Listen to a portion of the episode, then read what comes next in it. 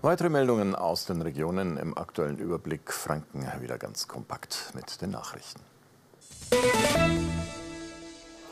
Tödlicher Zusammenstoß. Bei einem schweren Verkehrsunfall nahe Heilsbronn ist eine Autofahrerin heute Morgen gestorben. Aus noch ungeklärter Ursache kam die 53-Jährige mit ihrem Auto von der Fahrbahn ab, geriet in den Gegenverkehr und stieß frontal mit einem entgegenkommenden LKW zusammen.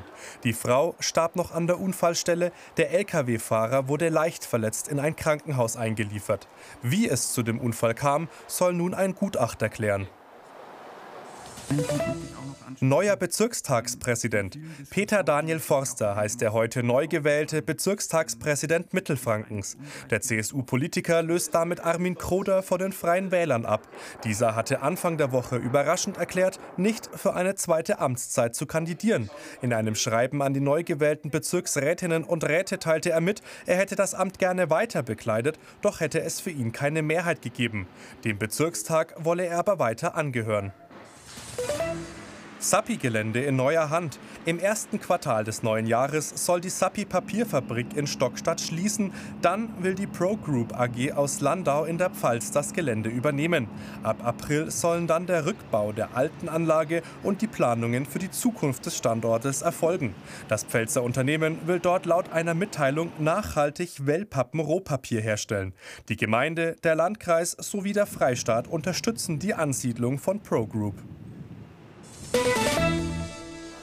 Mahnmal gegen den Krieg.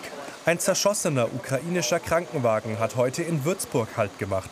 Der Wagen stammt aus dem Ort Derhatschi in der Region Kharkiv, wo er als Evakuierungsfahrzeug benutzt wurde.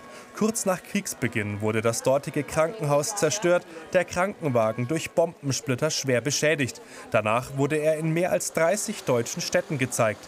Die Organisatoren verbinden mit dieser Installation die Forderung, Kriegsverbrechen aufzuklären und zur Anklage zu bringen. Klarheit durch Testen.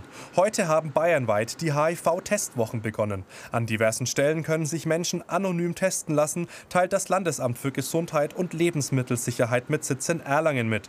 Vertrauensvolle Gespräche sollen für Klarheit für mögliche Betroffene sorgen. Wer über eine Infektion Bescheid weiß, könne die Infektionskette unterbrechen und eine frühzeitige Behandlung bekommen, so das LGL.